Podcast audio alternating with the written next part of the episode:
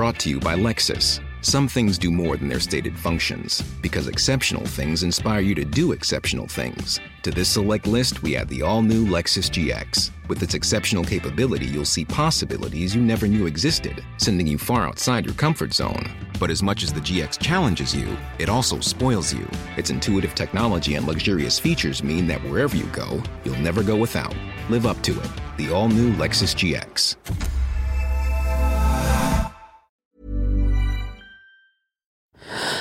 Louis. Nova Dans son dernier livre, Vivre avec nos morts, la rabbin Delphine Orviller raconte que longtemps, après avoir officié lors d'un enterrement, elle se rendait toujours dans un café, un magasin, n'importe quel sas, avant de rentrer chez elle. Jusqu'au Covid. Au tout début du premier confinement, elle s'est retrouvée à officier à distance, au téléphone, depuis son salon. En raccrochant, je me suis dit qu'aucun sas ne subsistait, écrit-elle. La mort était entrée dans nos lieux de vie, sans autorisation. Elle avait trouvé nos adresses et s'était faufilée chez chacun de nous, dans nos familles ou nos consciences, ou plutôt, elle nous avait rappelé qu'elle n'en était jamais partie, qu'elle y avait toute sa place, et que notre pouvoir se réduisait à choisir les mots et les gestes que l'on prononcerait au moment où elle surgirait. Mais comment trouver les mots lorsque la mort survient?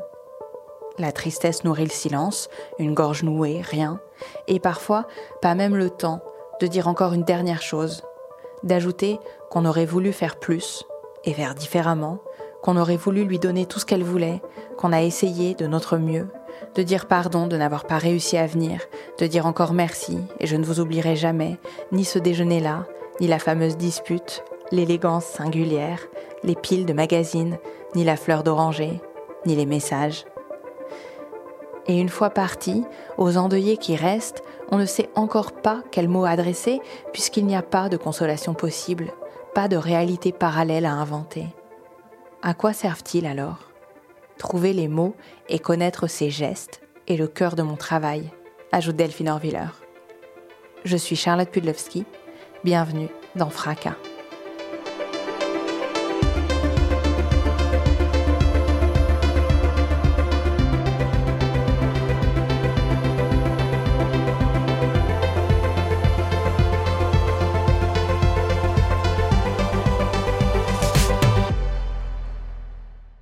Delphine Orviller, vous venez d'un monde de silence, de non-dit lié à la Shoah. Qu'est-ce qui fait, quand on vient de ce monde-là, qu'on décide de faire de la parole son métier? C'est compliqué de répondre à cette question parce qu'en fait, je crois qu'on sait jamais comment on devient ce qu'on devient et les gens qui ont hyper théorisé, terrorisé, c'est étrange le lapsus, les gens qui ont hyper théorisé euh, euh, ce qu'ils sont devenus, euh, comme si on en avait une conscience clair, hein, quelque chose de très analysable. je trouve qu'on se trompe. Il y a toujours quelque chose qui nous échappe dans, dans ce qu'on a fait à partir de qui on était.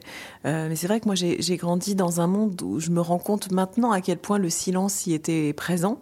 Euh, il y a tout plein de choses qu'on disait pas, qu'on se disait pas ou qu'on me racontait pas sur mon histoire et l'histoire de ma famille. Et en fait, il m'a fallu longtemps pour comprendre à quel point ce silence m'avait structuré et en fait euh, ne m'avait pas condamné au silence, mais au contraire m'avait mis sur un chemin de parole pour essayer de faire parler ce silence. Je me souviens que enfant, parce que je ne pouvais pas vraiment parler à mes grands-parents, qui étaient silencieux et qui en plus, quand ils parlaient, parlaient une langue que moi je ne comprenais pas, le yiddish, j'avais l'impression qu'il fallait que je développe d'autres moyens de communication. Et j'imaginais enfant, dans mes idées un peu loufoques de petite fille, j'imaginais que j'étais capable de faire de la télépathie avec eux. Euh, donc très tôt, en fait, m'est venue l'idée que j'avais comme la possibilité, ou plutôt le devoir, de faire parler les silences. Et je me rends compte que euh, ça s'est transposé ensuite beaucoup plus tard dans mon métier de rabbin et d'exégète, que j'ai souvent l'impression que mon rapport au texte est du même ordre. C'est-à-dire que j'ai face à moi un texte sacré, un texte religieux, un texte qu'on s'est transmis de génération en génération, mais un texte qui ne veut rien dire, qui ne peut rien dire, si des nouvelles générations de lecteurs ne s'en emparent pas pour faire parler ces silences. Vous pouvez faire dire tout et son contraire à un texte, mais je considère qu'il y a une responsabilité de lecteur qui est celle du, de la verbalisation des silences. Un texte peut dire à condition que vous choisissiez de, d'entrer dans ces failles et ces silences pour le faire parler. Et vous avez le sentiment, vous, d'avoir réussi à faire parler les, les silences, et notamment vos silences euh, familiaux? Euh, je ne sais pas euh, si je leur ai fait dire tout ce qu'ils devaient dire ou tout ce qu'ils pouvaient dire, mais j'ai l'impression que j'ai l'impression que j'ai consacré voilà du temps à ça, à essayer de de creuser dans ces silences, d'essayer de comprendre pas juste euh, pourquoi euh, ceux qui n'ont pas parlé n'avaient pas pu parler, mais aussi d'essayer de comprendre pourquoi ils ne pouvaient pas être entendus. Parce que souvent, il y a un malentendu sur la question, par exemple, du témoignage des survivants de la Shoah. On pense que s'ils n'ont pas parlé, c'est parce qu'ils ne voulaient pas ou ne pouvaient pas parler. Et en fait, c'est beaucoup plus compliqué que ça. Je crois qu'ils n'ont pas parlé parce que on n'était pas capable de les entendre qu'il a fallu, il y a eu comme une latence euh, d'audition, même. Il a fallu très longtemps pour que, individuellement ou collectivement, on soit capable d'accueillir cette parole. Et donc, j'ai l'impression, voilà, d'essayer aujourd'hui de continuer à l'accueillir cette parole, euh, y compris la parole des gens que j'accompagne aujourd'hui. Il se trouve que dans mon métier de rabbin, je suis amenée très souvent aujourd'hui encore à accompagner cette dernière génération qui s'en va, celle des survivants qui maintenant, euh, il y en a presque plus autour de nous des survivants, mais parfois il y a encore euh, leurs histoires peuvent encore être racontées quand on les accompagne ou quand on accompagne leurs proches ou leurs enfants. C'est comme si leur histoire continuait de réverbérer à travers nous. Et vous, vous avez le, vous avez le sentiment que ça vous, que ça vous nourrit euh, au quotidien, ce rapport euh, à la parole, que c'est quelque chose euh, qui continue d'être un sujet théorique de, de réflexion au quotidien, ou c'est devenu quelque chose d'intériorisé, de, de, naturel, entre guillemets, ou naturalisé? Je ne sais pas, je sais pas exactement. J'ai l'impression que vous savez, parfois les gens pensent que quand on a accès à la parole, quand on rompt le silence, quand on parle, on va mieux, on est plus heureux, c'est plus facile. Et en fait, malheureusement, c'est pas vrai. En fait, euh, je crois que l'accès à la parole, il permet pas de colmater les failles ou de réparer euh, les cassures, mais il permet parfois d'apprendre à vivre avec, ce qui n'est pas tout à fait la même chose.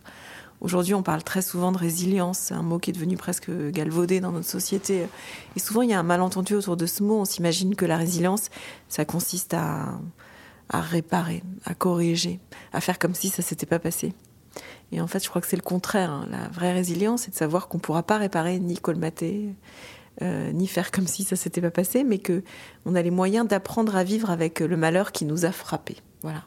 Et donc, euh, euh, moi, c'est ce que j'essaie de faire, et ça, le fait de, penser la parole et l'interprétation du silence, ça me rend pas heureuse ou apaisée. ça m'en prend juste parfois un peu à à pouvoir vivre avec tout ce qui sera à tout jamais inconsolable dans mon histoire, à tout jamais irréparable dans les traces de cette histoire euh, dans ma vie. Euh, et c'est déjà pas mal d'apprendre à vivre avec. Mais on a le sentiment quand même quand on vous lit, euh, quand on lit vos différents livres et puis quand on vous entend en interview, que le rapport que vous avez à la parole, mais peut-être en fait plus au récit, aux contes, aux histoires, c'est quand même quelque chose qui qui vous habite au quotidien, j'allais dire comme une croyance, c'est probablement pas comme une croyance, c'est une croyance en soi, mais euh, qui a quelque chose de, nourrissant euh, ou de ou de oui je sais pas comment le dire autrement de nourrissant euh, dans ce rapport que vous avez au récit et à la parole. J'adore les histoires j'adore qu'on m'en raconte et j'adore raconter les histoires. Et souvent les gens me disent maintenant que souvent, des gens me disent ah, on a l'impression que vous êtes très à l'aise avec la parole, que chez vous c'est fluide ou, naturel.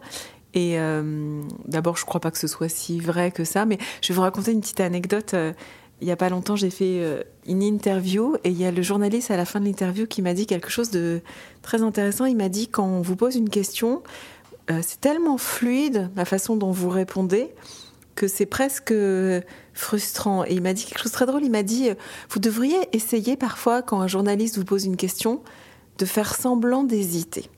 Et j'ai trouvé que c'était un conseil génial. Et donc, pendant que vous me posiez la question tout de suite, je m'étais dit que j'allais vous répondre en faisant... Euh, je sais pas trop. Et, qu'en fait, il y a quelque chose de très, à vrai dire, intelligent et important parfois de, de montrer que la parole n'est pas si fluide. Qu'en fait, il y a quelque chose qui, dans la question de l'autre, l'autre va proposer, chez, va créer chez vous un, hiatus, une sorte d'impasse, une impossibilité à, à dire. Donc c'est un très joli conseil qu'il m'a donné ce jour-là. Ce jour-là, j'essaie de le mettre en pratique plus souvent. Donc là, j'ai envie de vous dire, je ne sais pas exactement répondre à votre question. en tout cas, je pense souvent, quand, quand je vous entends en interview, quand je vous lis à la psychanalyse, et vous passez beaucoup de temps à décomposer des mots et à expliquer des lapsus et à faire des ponts entre différentes interprétations. Et quand on vient d'une culture plus laïque, euh, ça fait beaucoup penser euh, à, la psychanalyse. Et j'ai entendu en interview que votre meilleur ami était euh, psychanalyste. Il y a quelque chose de très, juif, non, dans l'obsession de la parole, de l'écoute. Tout ça est très lié, non?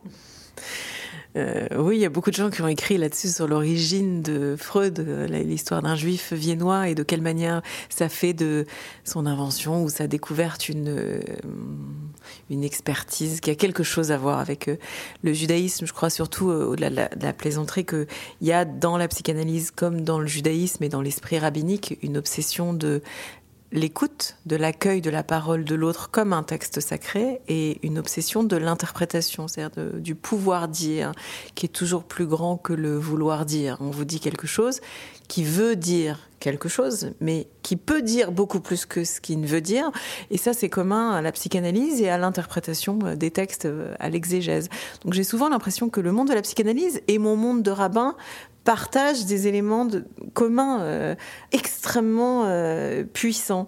Euh, j'ai souvent raconté cette anecdote, mais je, je, ne me lasse pas de la raconter parce que c'est une anecdote qui m'a fait économiser beaucoup d'argent. Un jour, j'ai j'ai croisé dans la rue un très grand psychanalyste parisien dont je tairai le nom et qui m'a dit ah, quand je lis vos écrits, je vois que vous avez été très bien analysé. Et oh, moi, je n'ai jamais fait de, psychanalyse. Et ce jour-là, donc, ce monsieur, euh, je exprime une très très grande gratitude, m'a fait économiser sans doute des, années de, traitement, mais beaucoup plus sérieusement.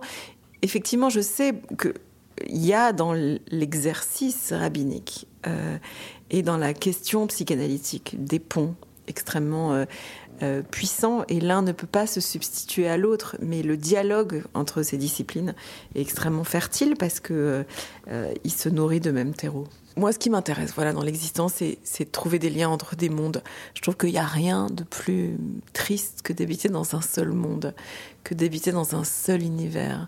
Euh, je trouve que les moments vraiment intéressants dans l'existence, c'est quand on est en voyage entre des mondes, quand on opère des, des traductions et quand on sait que on n'arrivera jamais à parfaitement traduire la langue de l'autre dans notre propre langue. Et donc on marche sur un chemin qui est fait de d'incompréhension et de malentendus permanents et de rencontres de l'autre. Donc voilà, moi c'est ce qui m'intéresse, ces moments de rencontre entre les, euh, entre les disciplines. Et alors qu'est-ce qui dans le judaïsme, vous pensez, euh, est-ce que vous sauriez dire ce qui nourrit cette obsession de, de la parole, de l'écoute, d'où ça, ça vient euh, ce côté très très juif de cette obsession-là? Ça vient de bien des choses, ça vient d'une histoire, d'une histoire faite de vulnérabilité, euh, de failles, de manque de puissance, de manque de souveraineté. On s'est trouvé dans l'histoire, les Juifs se sont trouvés tellement démunis qu'ils ont dû trouver euh, des outils euh, différents. Et le logos, la capacité à jouer avec les mots et à jouer de soi, a été une source et un pilier de résilience tout au long de, de l'histoire juive. Et puis pour moi, il y a un autre élément dans l'identité juive qui, qui, permet ça, qui permet ce jeu et ce jeu avec les mots, c'est le fait que hum, je mets au défi quiconque de dire ce que c'est qu'être juif. En fait, personne ne sait à quoi ça tient. Personne n'est capable de donner une définition à ce que c'est que l'identité juive. Il y a des gens qui vous disent qu'on est juif parce qu'on a des parents juifs, des grands-parents juifs, une histoire juive, des enfants juifs, des petits-enfants juifs, une pratique juive, un rapport particulier culinaire au judaïsme gustatif ou, que sais-je encore, ou linguistique. Mais aucune de ces définitions ne finit de dire, ou ne commence même à dire ce que c'est qu'être juif. Et parce que c'est une définition qui échappe à toute définition. Donc elle est sans définition, donc infinie. Si on ne peut pas vous définir, c'est qu'on ne peut pas vous finir. Et donc il y a quelque chose dans l'identité juive qui est un reste à dire. On n'a jamais fini de le définir, on n'a jamais fini de le dire. Et donc c'est une garantie que la parole va continuer, que en fait euh, le dialogue restera euh, ininterrompu parce que cette identité ne se laissera jamais enfermer dans une définition. Et pour moi, ça a beaucoup à voir avec euh, certain mm, une certaine contribution du judaïsme au monde en termes d'interprétation infinie. De la même manière que euh, il, me semble que, voilà, que le, judaïsme a contribué une un certain langage, un certain rapport au monde, qui est un rapport à l'interprétation, à ce qui reste à dire. On disait un mot il y a un instant au sujet de la psychanalyse, qui a été voilà, découverte ou révélée par Sigmund Freud, qui était lui-même de culture juive. Je pense que ce pas complètement un hasard, qu'il y a quelque chose dans la culture juive et dans l'indéfinissable identité juive qui a à voir avec euh, une certaine façon de nommer le monde, de l'appeler. Entendons-nous bien qu'il n'appartient pas qu'aux juifs, il n'y a pas que les juifs qui savent faire ça, mais le judaïsme l'a enseigné dans sa langue. Il y a quelque chose dont le judaïsme est porteur et dont plein de gens peuvent s'emparer, qui a quelque chose à voir avec euh, l'infinie possibilité du langage. Et alors, il y a un endroit euh, où peut-être euh, la langue achoppe, et c'est tout ce que vous racontez dans votre dernier livre, c'est au moment de, au moment de la mort. Euh, qu'est-ce qui fait qu'au moment où on est confronté euh, à la mort, on a le sentiment que le langage nous fait défaut comme jamais autrement? En fait, on n'en sait rien, mais ce qu'on sait, c'est que la mort est le domaine où les mots n'ont pas leur place. En fait, on en fait l'expérience, euh, chacun d'entre nous, quand on entre malheureusement dans la maison d'endeuillé on le sait, euh, on ne sait pas quoi dire aux endeuillés, on ne sait pas comment leur parler. Et bien souvent, surtout dans une situation euh, d'inconfort et au-delà de ça, de maladresse ou même d'obscénité verbale. Vous savez, je compte pas le nombre de fois où j'ai été témoin dans la maison d'endeuillés de gens qui leur disent n'importe quoi en pensant bien faire, qui leur disent euh, des phrases absurdes, c'est pour le mieux, les meilleurs partent les premiers, ils ne souffrent plus maintenant, les, les voies du Seigneur sont impénétrables. Enfin voilà, on pourrait démultiplier comme ça ces phrases qui n'ont pas de capacité, enfin pour la plupart de nous, n'ont pas de puissance consolante. En fait, c'est très très difficile de trouver les mots de la consolation et très souvent on est à côté de la plaque. Et donc il faut accepter que parfois la consolation, elle passe pas par les mots. Justement, elle passe par euh, une certaine façon d'être aux côtés de l'autre qui prend conscience que la mort, on ne pourra pas la raconter. Par contre, ce qu'on peut faire, c'est raconter la vie, raconter ce qu'a été la vie de celui qui nous quitte, raconter ce qu'a été son amour de la vie et son amour des vivants. Et donc, face à la mort, s'assurer que la vie aura quand même le dernier mot. Voilà, ça, on peut le faire, mais parler de la mort, on ne sait pas. Et d'ailleurs, euh, vous racontez euh, que dans le judaïsme, il y a une tradition qui veut que quand on entre euh, en contact avec un endeuillé, ce soit à la personne qui a perdu quelqu'un de parler le premier, c'est ça? Oui, ça crée parfois des situations euh, étranges pour nos consciences modernes, ou disons par rapport à la politesse traditionnelle. Dans la tradition juive, quand vous entrez dans la maison d'un endeuillé, vous n'êtes pas censé lui dire euh, bonjour, comment vas-tu, euh, engager une conversation, parce qu'il y a toujours le risque que votre conversation vous amène à être dans ce que les Américains appelleraient du small talk, c'est-à-dire du bavardage vain. Et en fait, il faut toujours attendre en principe que l'endeuillé vienne vers vous et vous parle pour répondre à sa demande. C'est lui qui va vous guider, souvent même sans le savoir, par rapport à ce dont il a besoin, de quelle manière vous allez pouvoir vous tenir à ses côtés par la parole ou par le silence? Mais c'est pas à vous de devancer ça parce qu'il y a de grandes chances pour que la parole que vous allez engager sans qu'il vous y ait invité soit erronée, maladroite. Voilà, donc c'est vrai que ça, peut sembler troublant parce qu'on on pense que c'est à nous d'agir euh, face aux endeuillés, mais en fait souvent c'est eux qui nous guident et qui nous orientent vers euh, le type de consolation dont ils auront besoin.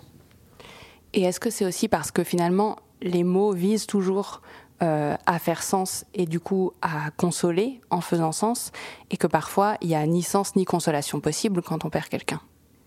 Oui, parfois même la volonté d'y trouver un sens est obscène. Quand des gens veulent essayer de trouver un sens, euh, prenons un exemple des plus dramatiques à la disparition d'un enfant, par exemple, euh, non seulement il n'y a pas de sens, mais il n'y a même pas de mots pour en parler. En français, on le voit bien, euh, euh, quand on perd un parent, on est orphelin, quand on perd un époux, on est veuf ou veuve, mais c'est quoi le mot qui définit la perte d'un enfant? Il n'y en a pas. alors il y a certaines langues où ça existe. En hébreu, il y a un mot qui définit votre statut de parent ayant perdu un enfant. L'hébreu va chercher du côté d'un vocabulaire végétal. En fait, dans la Bible, il y a un mot qui décrit la vigne à laquelle on a arraché une grappe, c'est-à-dire euh, une plante qui se retrouve sans bourgeon et qui donc n'a plus où envoyer sa sève, son avenir, son futur.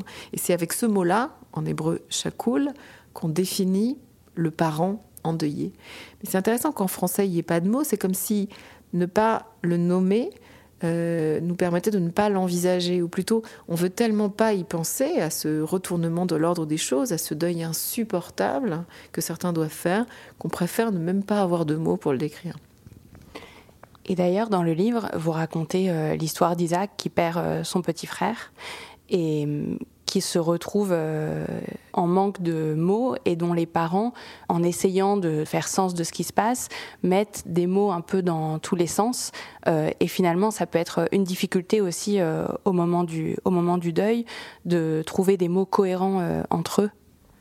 Oui, c'est aussi un, grand classique, d'ailleurs pas qu'avec les enfants. En fait, on, a tendance, pour parler de la mort, à utiliser des métaphores et des allégories, euh, souvent qui, sont de l'ordre d'une forme de, cliché, un cliché collectif. On va dire euh, que la personne euh, est partie ou fait un grand voyage, repose sous terre ou est montée au ciel. vous voyez, toutes ces métaphores, en fait, elles nous aident à dire l'indicible.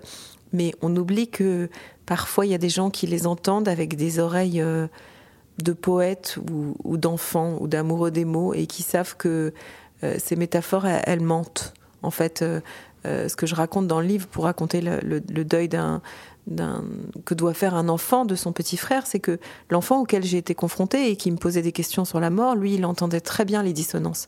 Et il me disait pourquoi mes parents me disent que mon frère va être sous terre et au ciel à la fois, c'est pas possible. En fait, il, voulait clarifier le langage. Et en fait, on peut pas clarifier le langage, mais on peut expliquer à cet enfant ce que j'ai essayé de faire, que la, dissonance des adultes a quelque chose à voir avec l'indicible de la mort et que on va être capable ensemble d'entendre ces dissonances, euh, de savoir qu'on trouvera jamais les mots exacts pour lui parler de la mort, mais pour autant lui garantir qu'on pourra être à ses côtés dans cette traversée. Là, on est en train de, dire que l'endroit euh, où la parole achoppe, c'est souvent le deuil, mais vous, votre métier, en tant que rabbin, c'est euh, de parler et d'apporter euh, une consolation par la parole, par des récits, précisément dans ces moments-là. Qu'est-ce que c'est exactement votre fonction quand vous vous retrouvez avec des gens que parfois vous connaissez pas, j'imagine, que vous n'avez pas connus dans leur vie, et que vous vous retrouvez euh, avec vos mots, à raconter euh, ce qu'a été euh, leur existence. C'est quoi le sens du récit que vous faites à ce moment-là? Moi, j'ai appris dans mon métier que je suis souvent là pour faire entendre aux oreilles de quelqu'un ce que sa bouche m'a dit, mais qu'il n'a pas lui-même entendu. C'est-à-dire que quand j'accompagne, quand j'accompagne des disparus, je rencontre toujours leur famille et j'entends par la bouche de cette famille, de cette famille souvent éplorée ou dévastée, le récit d'une vie mais je suis là souvent pour leur re-raconter au cimetière ce qu'ils m'ont dit, bien sûr en tissant leurs récits et leurs paroles aux mots de la tradition. Euh, mais en fait, le fait que ces mots soudain soient passés par un tiers, par quelqu'un qui les a entendus et qui les re-raconte, fait que l'endeuillé peut les entendre comme pour la première fois. Et donc je suis là pour opérer cette opération un peu particulière d'un d'un miroir ou d'une voix qui revient à vous et qui sont vos mots, mais que vous entendez soudain autrement. Et ce qui me permet de le faire, je pense, c'est que la parole des endeuillés, elle vient se tisser à la tradition, à une tradition, dans mon cas qui est la tradition juive, mais ça pourrait être une autre tradition religieuse, voire une, tradition pas religieuse, une, une autre forme de récit traditionnel qui donc tisse un récit personnel à une histoire plus grande que soi, c'est-à-dire à des référents qui étaient là avant nous, et des histoires qu'on racontera bien après nous, donc à une forme de transcendance qui vient se greffer, se tresser, j'ai pas de meilleure image que ça, faire une, une tresse, mêler des fils entre une histoire personnelle et une histoire beaucoup plus grande que nous, qui fait que tout à coup, on peut l'entendre résonner autrement. C'est pour ça que c'est si critique les histoires qu'on raconte au moment de la disparition de quelqu'un, parce que on est en train d'inscrire ces histoires dans du plus grand que le temps d'une vie, un plus grand que soi, qui fait que ces histoires, elles vont pouvoir continuer à dialoguer avec ceux qui survivent à la personne. Elles vont continuer au-delà de nos vies à laisser des traces dans la vie de ceux qui nous survivent et à les aider à continuer le chemin et donc à nous faire survivre. Littéralement, quelque chose va vivre au-delà de nous à travers les histoires qu'on racontera à notre sujet. Est-ce que ça vous est arrivé euh, souvent que ces mousses votre foi dans les, dans les récits ou, ou dans la parole ou est-ce que, euh, même si parfois ça peut être difficile de trouver les mots, ça reste euh, inébranlable cette fois que la parole et que les récits euh, ont une fonction de, de relier qui est plus forte que tout? Je suis pas naïve sur le fait que les mots, ils agissent pas toujours comme un abracadabra qui font qu'on les prononce et les gens iront mieux. Euh, c'est pas vrai, ça marche pas comme ça. Mais à la fois, à la fois quand la mort surgit ou le désespoir est là, on n'a rien d'autre à part ça. On a nos corps pour euh, tenir les gens dans les bras, les tenir par la main, s'assurer qu'ils sont pas seuls. Mais on a nos voix, euh, nos paroles pour essayer de trouver euh, un récit qui va les réinscrire dans la vie, au-delà de nos bras, justement, au-delà de, du verre d'eau qu'on va leur offrir ou du morceau de gâteau qu'on saura leur tendre. Il y a, dans nos discours et dans nos paroles la seule chose qu'on puisse faire, c'est-à-dire leur dire voilà, euh, le récit va, va continuer, va être là.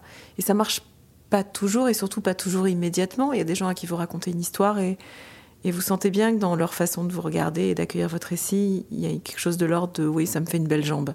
En attendant, cette personne, elle est partie et je la reverrai plus. Et c'est vrai, qu'est-ce que vous voulez répondre à ça? C'est pas un abracadabra de magicien que ces récits, mais c'est un travail de longue haleine pour penser comment les mots, parfois pas à court terme, mais à moyen et long terme, seront une source de consolation pour les gens. Et dans le livre, vous écrivez que le propre de l'humanité, c'est de croire qu'elle peut garder la mort à distance, créer des barrages et des récits, manigancer pour la tenir éloignée, ou se persuader que des rites ou des mots lui confèrent ce, pouvoir. Les, mots et la parole, c'est aussi une manière d'essayer de, repousser la mort et de se montrer les uns aux autres qu'on reste dans la vie.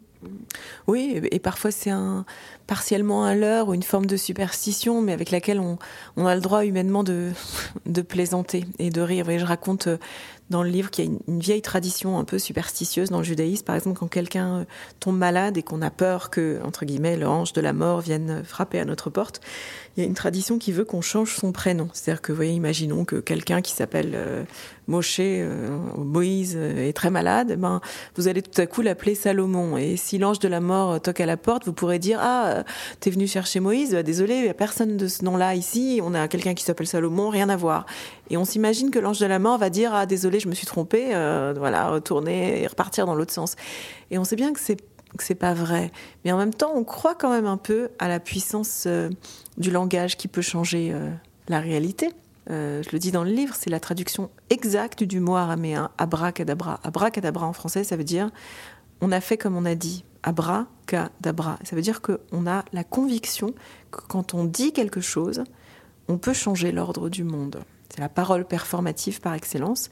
Et donc, on peut, on peut guérir, on peut aider, on peut soigner. Attention, on ne se substitue pas aux médecins et aux traitements, mais il y a quelque chose dans notre parole qui est un instrument hyper puissant de reconstruction. Et d'ailleurs, vous racontez aussi dans le livre que souvent euh, des personnages de, de, la Torah ont essayé de, de discuter euh, au moment de la mort pour essayer de, de fuir euh, cette sentence, et notamment Moïse, par exemple, qui dialogue euh, avec Dieu comme si cette conversation pouvait euh, retarder l'échéance.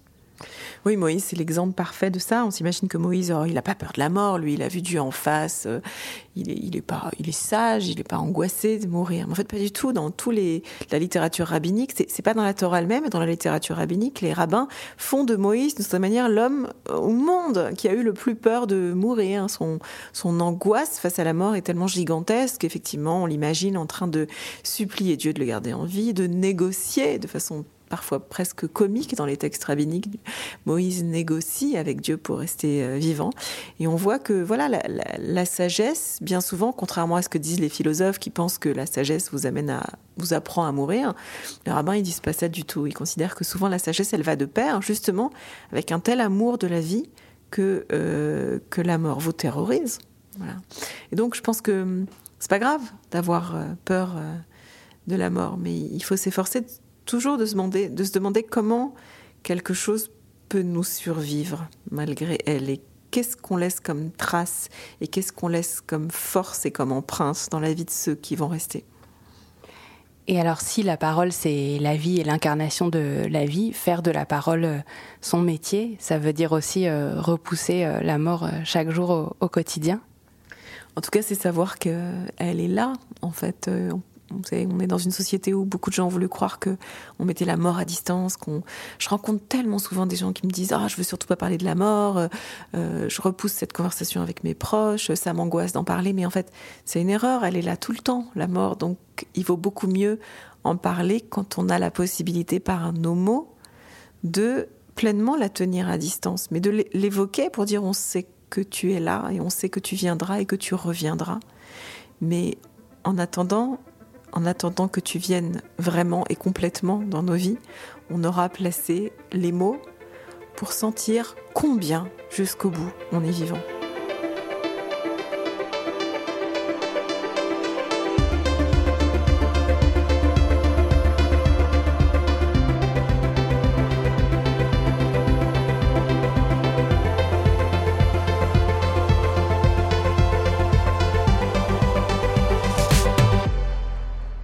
Vivre avec nos morts est publié aux éditions Grasset. Cet épisode de Fracas a été réalisé et mixé par Malo Williams. La musique a été composée par Valentin Fayot. Fracas est un podcast produit par Louis Média et Radio Nova. Si ce podcast vous plaît, je vous invite à aller commenter sur Apple Podcast, à en parler autour de vous, à le partager sur les réseaux sociaux et n'hésitez pas à soutenir Louis et nos projets en vous abonnant au Club Louis, louismedia.com slash club. Cet épisode est pour Orly, ce prénom qui signifie lumière en hébreu. À très vite. Bonjour, ici Louis Vindel. Vous m'avez peut-être écouté dans Passage, aux côtés de Solal, mais aujourd'hui je vous dis deux mots sur Lettres Zola, une publication soutenue par Louis Média. La promesse de Lettres Zola, c'est d'amener la littérature dans votre boîte aux lettres.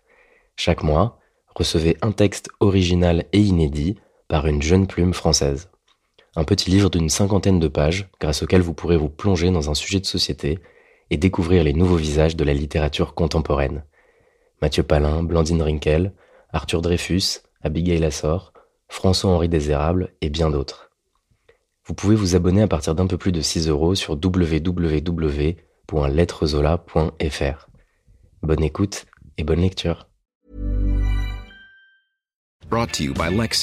Some things do more than their stated functions, because exceptional things inspire you to do exceptional things. To this select list, we add the all new Lexus GX. With its exceptional capability, you'll see possibilities you never knew existed, sending you far outside your comfort zone. But as much as the GX challenges you, it also spoils you. Its intuitive technology and luxurious features mean that wherever you go, you'll never go without. Live up to it. The all new Lexus GX.